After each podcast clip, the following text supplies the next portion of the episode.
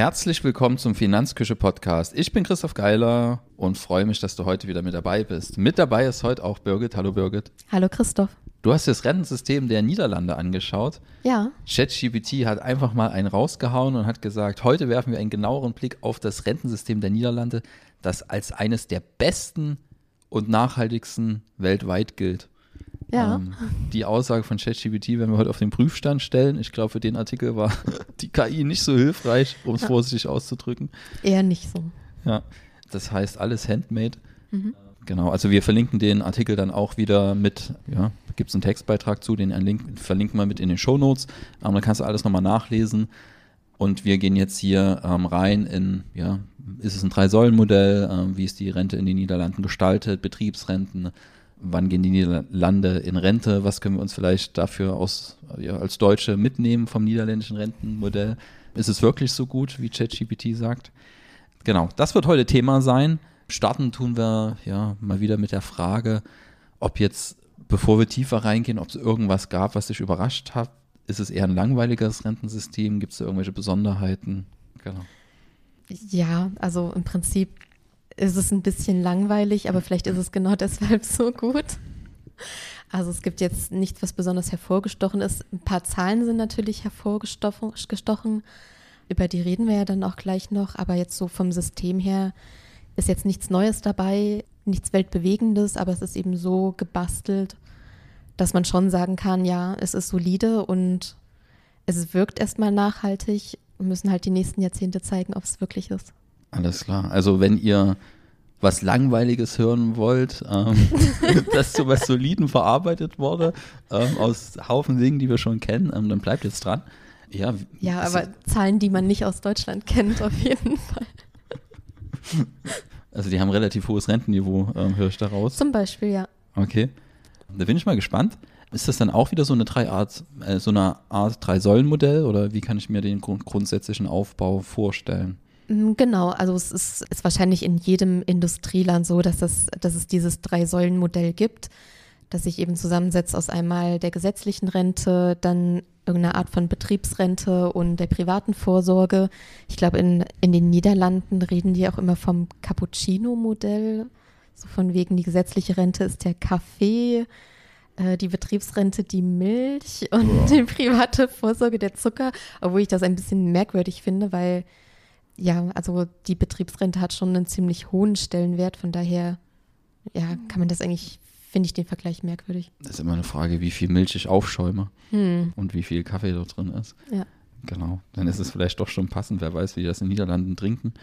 Ähm, wie ist die gesetzliche Rente konkret ausgestaltet? Ähm, funktioniert auch nach dem Umlageverfahren. Das heißt, die jetzt Einzahlenden finanzieren die, die jetzt ihre Rente bekommen, also auch nichts Neues. Aber in den Niederlanden ist es so, dass grundsätzlich jeder, der seinen Wohnsitz in den Niederlanden hat, automatisch mit drin ist. Egal, ob er jetzt einzahlt oder nicht. Also wenn ich jetzt ja nicht arbeite, aber eben 50 Jahre lang in Niederlanden wohne, dann bekomme ich die volle Rente, gesetzliche Rente. Und Obwohl ich nicht eingezahlt habe. Genau. Okay. Und wie Also- hoch ist die dann? Die orientiert sich an dem Mindestlohn in den Niederlanden und soll 70 Prozent einer Vollzeitstelle nach Mindestlohn betragen. Also es ist dafür unerheblich, wie viel ich einzahle und ich kriege immer dieselbe Höhe raus. Genau. Das ist nicht langweilig, das ist doch hochkreativ im Vergleich zu dem, was wir hier so in Deutschland haben.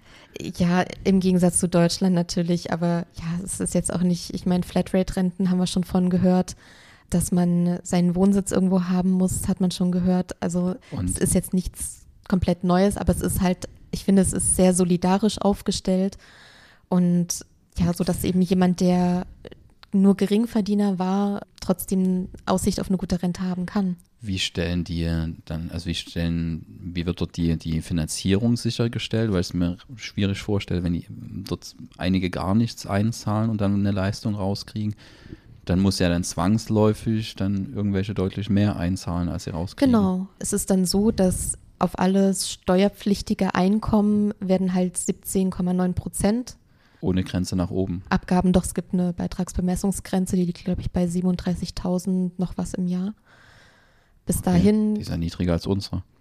Ja, nur ist es eben dort so, dass nur die Arbeitnehmer einzahlen, die Arbeitgeber schießen hier nichts mit dazu. Alles klar. Also das heißt, auch Selbstständige zahlen die 17,9 Prozent auf ihr steuerpflichtiges Einkommen. Das bedeutet aber wahrscheinlich auch, dass das Rentenniveau nicht allein an der gesetzlichen Rente hängen kann, weil es eben nur von der Zahlungshöhe, dann wahrscheinlich hast du ja schon gesagt, orientiert sich so am Mindestlohn, dann halt auch nicht absurd hoch ist, sondern eher so ein Basiseinkommen vielleicht sicherstellt. Also jetzt momentan 2023 beträgt die maximale Rente 1430 Euro. Okay. Was ja schon mal nicht so schlecht ist. Was heißt maximal? Ich dachte, alle kriegen immer das Gleiche. Naja, je nachdem, wer jetzt weniger als 50 Jahre in den Niederlanden Ach so. gewohnt hat, bekommt dann für jedes Jahr zwei Prozentpunkte Abschlag. Also, okay, habe ich verstanden. Wenn ich dann halt irgendwann erst mit 50 dorthin ziehe, dann kriege ich natürlich auch nicht so viel, weil ich mir das nicht erwohnt habe, die Rente. Genau, und dann hat man allerdings die Möglichkeit, noch soziale Leistungen dazu zu bekommen. Das gibt es dann auch. Okay. Das ist dann wie, also es heißt zwar Grundrente in, in den Niederlanden, aber im Gegensatz zur Grundsicherung in Deutschland ist es nicht an Bedingungen geknüpft. Erst wenn du dann eben zusätzliche soziale Leistungen möchtest, dann wird natürlich geprüft, ob du die brauchst. Also Wohnsitz in den Niederlanden anmelden, Einkommen in Deutschland beziehen und dann kriege ich eine Rente in Deutschland und in den Niederlanden. nee, ich glaube, ganz so einfach ist es nicht. ist klar. Es kommt ja darauf an, wahrscheinlich, ob du deine Steuern zahlst und Ja. dann gibt es ja die unterschiedlichsten Konstrukte mit, wo lebe ich und wo arbeite ich und ähm, genau. Alles klar. Also halt mal fest, ähm, die, die Zahlungshöhe ist nicht an den Höhen der Beiträge orientiert. Es Mhm. zahlen alle ein. Gibt eine Beitragsbemessungsgrenze auch wieder. Hast du gesagt, irgendwo zwischen 30 und 40.000 Euro liegt die Beitragsbemessungsgrenze. Das bedeutet, darüber hinaus wird Einkommen dann nicht mehr hinzugezogen und die Arbeitnehmer zahlen das komplett alleine. Selbstständige zahlen das logischerweise auch komplett alleine. Genau, also ein sehr, sehr solidarischer Baustein am Ende des Tages, Ja. ohne 30 verschiedene Versorgungswerke, die dann noch ihre extra Würstchen braten, wie in Deutschland, Ärzteversorgung, Anwaltsversorgung, in jedem verschiedenen Bundesland eine eigene Versorgung, Genau. Landwirtschaftsversorgung, ja, genau, Beamtenversorgung. Ja, können wir jetzt noch eine Stunde so weitermachen. Dann hast du gesagt, es gibt drei Schichten. Das war die erste Schicht. Die zweite Schicht ist dann die Betriebsrente wahrscheinlich. Genau, und die hat einen sehr hohen Stellenwert in den Niederlanden. Also es sind ungefähr 90 Prozent der Beschäftigten sind in betrieblich in irgendeiner Pensionskasse angemeldet, was auch eine sehr viel höhere Quote ist als in Deutschland. Und ja, da gibt es momentan so um die 200 Pensionskassen, in die, die sind dann unterschiedlich, je nachdem, in welcher Industrie man arbeitet oder manche Unternehmen haben dann eine Pensionskasse. Für die freien Berufe gibt es auch Pensionskassen, das heißt Ärzte, Anwälte sind auch darüber abgesichert. Und da ist es aber dann eben so, dass sowohl Arbeitnehmer als auch Arbeitgeber einzahlen. Und Ziel ist es dann, ist dann natürlich die Auszahlung ist abhängig von dem, was ich eingezahlt habe. Und Ziel ist dann 70 Prozent des letzten Einkommens ungefähr als Rente rauszuhaben. Und bisher war es eben so organisiert, dass die Verträge mit Leistungszusage waren. Das heißt, es wurde eben dann geguckt, dass am Ende eine bestimmte Summe rauskommt und entsprechend wurden die Beiträge gezahlt. Ja. Hat man jetzt auch wieder geändert, weil man festgestellt hat, huch, die Zinsen sind ja irgendwann mal runtergegangen und nicht wieder hochgegangen. Das war dann nicht so gut, weil die Pensionskassen ziemlich große Puffer halten mussten und dann eben ja sehr unflexibel waren. Das kennen wir aus Deutschland. Ähm, Wenn ich Und- gewisse Zusagen mache und aber Genau. nicht die Erträge dafür erwirtschafte, dann wird es irgendwann schwierig. Genau, deshalb gab's, gab's äh, in der, also kam es in der Vergangenheit auch schon vor, dass Renten gekürzt wurden, weil eben nicht genug erwirtschaftet wurde, um das dann nachhaltig irgendwie so weiterführen zu können. Deswegen hat man das jetzt wieder umgestellt. Seit diesem Jahr wurde es jetzt neu. Alle neuen Verträge sind jetzt mit Beitragszusage. Das heißt, ja, der Beitrag wird definiert und kommt dann in eine Pensionskasse und die können dann eben etwas flexibler damit wirtschaften, müssen nicht mehr so viele Puffer halten und können dann natürlich bei jungen Leuten etwas ja, risikoreicher investieren vielleicht. Dadurch, dass es aber eben so Gemeinschaftskassen sind, zahlen natürlich alle in die gleiche Kasse ein und entsprechend können die Leute dann damit wirtschaften. Ja, davon erhoffen sie sich jetzt, dass sie dann natürlich, dass das System dann besser funktioniert. Also negativ ausgedrückt können wir sagen, dass die, dass das Risiko auf den Sparer umgelegt wird. Positiv können wir sagen, dass ja, die Pensionskassen jetzt einen größeren Handlungsspielraum bei der, bei der Gestaltung der, der Geldanlage haben und dann eben auch potenziell höhere Erträge dann für die, für die Sparer erreichen können, könnten, je nachdem, ähm, wie gut die dabei sind. Und in der Regel ist es dort auch so, dass die nicht in Versicherungsmänteln verkleidet sind, wie das ja häufig, häufig noch in Deutschland ist. Da sind ja die betrieblichen Betriebsvorsorge ist ja meistens in irgendeinen Versicherungsmantel noch gekleidet. Das ist da eher weniger der Fall. Ja, du hast raus, liest das ja gerade richtig, 0,17 Prozent bis 0,42 Prozent Kosten für so eine betriebliche Altersvorsorge? Ja. Pro Jahr? Äh, ja, ich, also ich bin da auf so eine Studie gestoßen, die haben sich das mal angeschaut, wie die Pensionskassen so wirtschaften und konnten dann eben feststellen, klar, je nachdem, wie viel ähm, Geld die verwalten und wie viele Personen dort angemeldet sind, sinken natürlich dann auch entsprechend die Kosten pro Anlagevolumen. Und das sind dann im Schnitt also, ja, zwischen 0,17 und 0,42 Prozent. Also in Schlaraffenland ähnliche Zustände. ähm, wenn wir uns das hier in Deutschland anschauen, ja, also da kommen wir nicht mal ansatzweise hin. Ähm, und das ist ein, ein häufiger Grund in Deutschland, warum sich das Ganze nicht lohnt. Das sind einmal die Kosten. Und das zweite sind die ganzen Anlagerestriktionen, denen man unterworfen ist, weil es eben keine Beitragszusage, sondern Leistungszusage gibt häufig, so dass die quasi, ja, die Anbieter quasi sehr, sehr starken Restriktionen, was die Anlagegestaltung angeht, ja, unterworfen sind. Und das sind zwei Punkte, die sind hier völlig anders. Und ja, das kann dazu führen, dass die betriebliche Altersvorsorge in den Niederlanden deutlich attraktiver ist als in Deutschland. Genau, führt zum Beispiel auch dazu, dass manche, manch individuelle Rentenniveaus bei 100 Prozent liegen. Ja. Weil sie dann ja mit der Betriebsrente können sie dann halt 70 Prozent abdecken und kriegen dann noch die gesetzliche Rente dazu. Ähm, bei 100 Prozent wird dann gekappt in solchen Konstellationen. Okay. Wenn man jetzt ähm, gesetzliche Rente und noch soziale Leistungen bekommt, kann es auch sein, dass man über 100 Prozent liegt. Wie war das jetzt mit der mit den Beiträgen? Die sind wahrscheinlich steuerlich abzugsfähig, oder? Genau, genau. Und dann versteuert dann hinten im Ruhestand. Genau, und jetzt sollen eben maximal 30 Prozent eingezahlt werden und dann eben sowohl ist Arbeitnehmer als auch Arbeitgeber beteiligt und wieder bis zur Beitragsbemessungsgrenze. Alles klar. Also ist es vom Stellenwert her ähnlich, am Ende fast wie die gesetzliche Rente teilweise. Alles klar. Wann gehe ich als Niederländer, wann kann ich da in Rente gehen, wenn ich jetzt in die Niederlande ziehe? Ja, die Niederländer haben natürlich auch festgestellt, dass die Lebenserwartung steigt und haben dann auch schon vor über zehn Jahren beschlossen, dass eben entsprechend das Eintrittsalter angepasst werden muss. Damals lag es noch bei 65 Jahren und ist dann seitdem schrittweise immer weiter gestiegen. Momentan liegt es bei 66,10 Jahren, äh, ja, 66 Jahren, 10 Monaten. Ja. ähm, Nicht ganz, komm, wir haben zwölf Monate, genau. Genau, soll dann nächstes Jahr auf 67 steigen, dort auch erstmal eine Weile bleiben und sich dann automatisch an die Lebenserwartung, also oder mit der Lebenserwartung mitsteigen. Ja, auch so ein Automatismus, ähm, der beugt natürlich ständig in Diskussionen so ein Stück weit vor. Ja ist aber dann wahrscheinlich auch hier wieder, dass da alle über einen Kamm geschert werden, so wie ich es jetzt raushöre, dass der Handwerker mit 67 in Rente geht, genauso wie der Akademiker. Genau, also es gibt keine Möglichkeit, früher in den Ruhestand zu gehen und es gibt keine Möglichkeit, später in den Ruhestand oder beziehungsweise man kann später in den Ruhestand gehen, aber bekommt trotzdem schon die Rente ausgezahlt. Ja, also bin ich dann im Zweifel auf Sozialleistungen angewiesen, wenn ich sage, ich kann nur bis 62 arbeiten. Das ist dann halt immer so eine Sache, dass man dann eben ja, schauen muss, was ist mit den Leuten, die es eben nicht bis 67 schaffen. Ja. Gerade die, die in körperlich, körperlich schwerer Tätigkeiten vollziehen oder ja. Ja, gut. Haben wir ja einen Haken gefunden vom, vom besten und nachhaltigsten Rentensystem der Welt. Ja, aber zumindest ähm, können die dann immer noch auf die Grundrente zurückfallen. Ja. Und müssen nicht irgendeine. Ja, ja, aber ja. erst mit 67. Ja. Du musst erst mal hinkommen. Genau. Aber da wird es sicherlich dann auch Sozialleistungen geben, die man beantragen kann. Problem bei Sozialleistungen ist halt häufig, wenn man dann nebenbei noch was angespart hat, dann kann es sein, dass man das erst verbrauchen muss, bevor man irgendwelche Sozialleistungen bekommt.